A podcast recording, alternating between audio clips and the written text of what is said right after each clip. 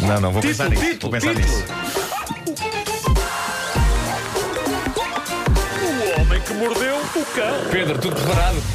Epá, isto eu não sei como é que isto vai ser. Tudo porque, preparado, Pedro? eh, Vamos só recordar que Nuno Marco afirmou aqui quando chegou. Eram 8 e 9. Entrou no estúdio, não foi? A Sim. dizer isso. Quer dizer, pessoal, tenho o melhor título de sempre do Homem que Mordeu o Cão.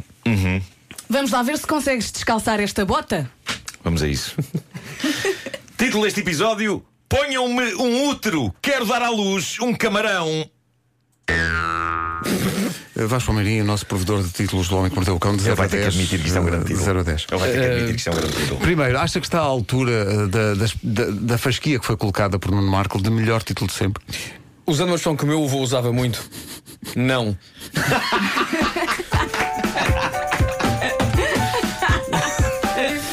É pá, que É uma bom. grande expressão.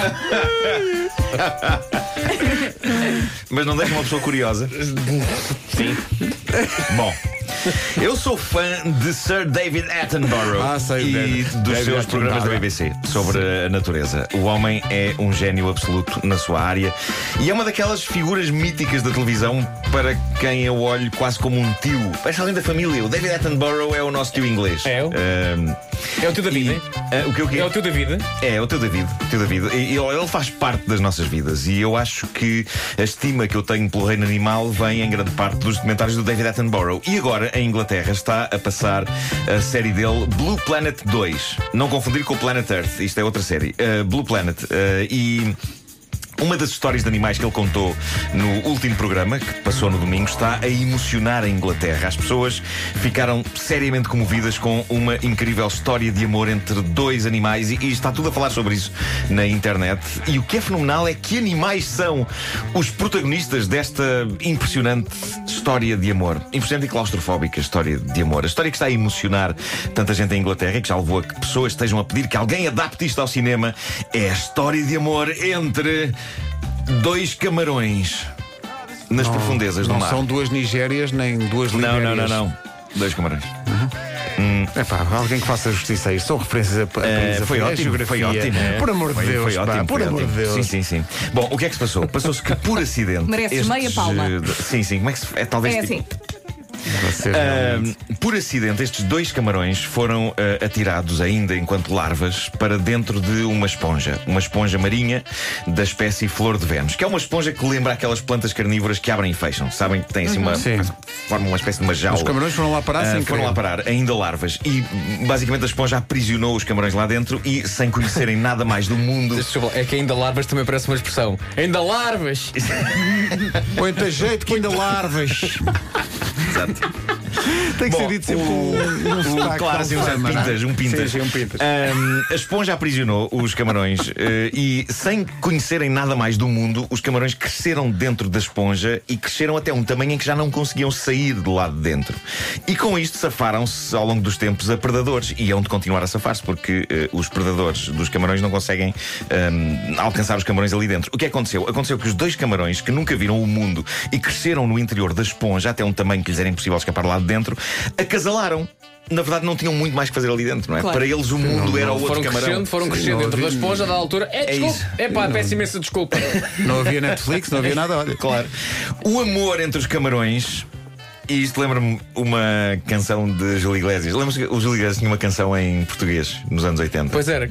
Coração apaixonado. Sim. Camarão apaixonado. Não vais por aí, não. Bom, eh, o amor entre os camarões originou ovos. Dos ovos saíram as crias, não é? De camarão. Crias E essas que... surpreendentemente são lagostins. Pá, quando. Não. Não.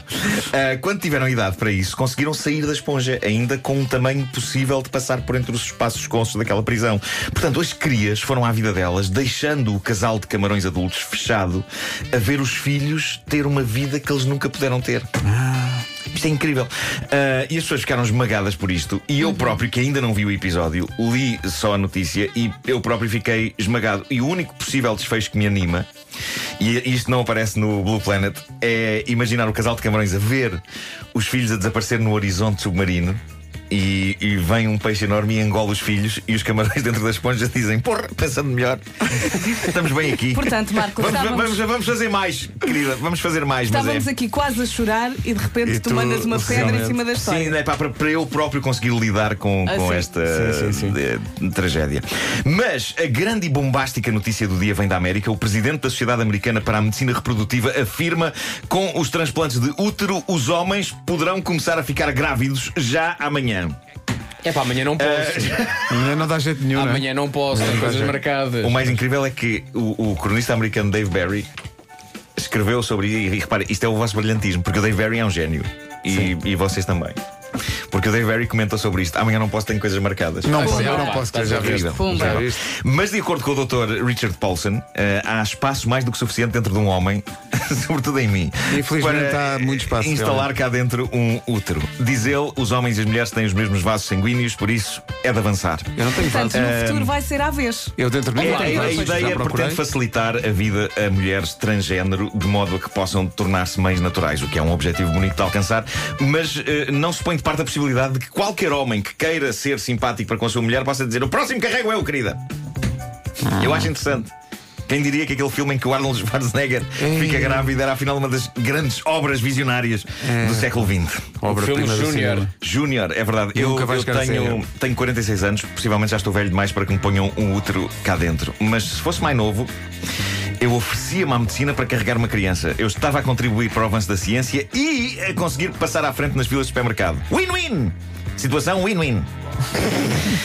Bom, para terminar, quero juntar ao grande tema da manhã, expressões incríveis, eh, aquilo que um colega meu de escola, e não me lembro do nome dele, dizia para ameaçar colegas. Eh, ele disse-me isto para efeitos de bullying, mas eu lembro-me de adorar a frase. Eu acho que foi, foi uma vez em que eu adorei ser alvo de bullying e ri-me com gosto, arriscando-me a que ele me fizesse de facto aquilo que, que me ameaçava. Ele, ele basicamente dizia isto. Levas uma escarreta no meio dos olhos e depois vais dizer à tua mãe que está no voeiro. E eu sempre adorei esta frase porque eu sou um tipo bastante visual e por isso imaginei de facto isso acontecer. É chegar que- a casa tipo, mãe, está um grande voeiro, não se vê nada. E a mãe, não, não, filho, eu penso que tens muco sobre a vista. Ah, é isso. Agora há muitos miúdos que vão querer experimentar, de certeza. Não Sim. façam isso.